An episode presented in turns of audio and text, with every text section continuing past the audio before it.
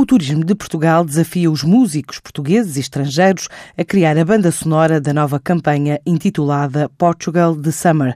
A ideia é promover o setor a nível externo numa campanha internacional prevista arrancar em novembro. O projeto pretende posicionar o território português como o destino de verão através de cinco filmes que despertam os sentidos e mostram o país rico em experiências e sensações a partir de um original, em português já existente. As maquetes podem ser submetidas até 20 de agosto para o endereço digital portugalthesummer.com. As cinco melhores covers vão ser a banda sonora dos cinco filmes promocionais e os vencedores ganham a oportunidade de tocar num festival de verão em 2019, além de uma viagem turística. A campanha é dirigida em especial a cinco mercados: Reino Unido, Espanha, França, Alemanha e Estados Unidos. Representa um investimento de 100 mil euros.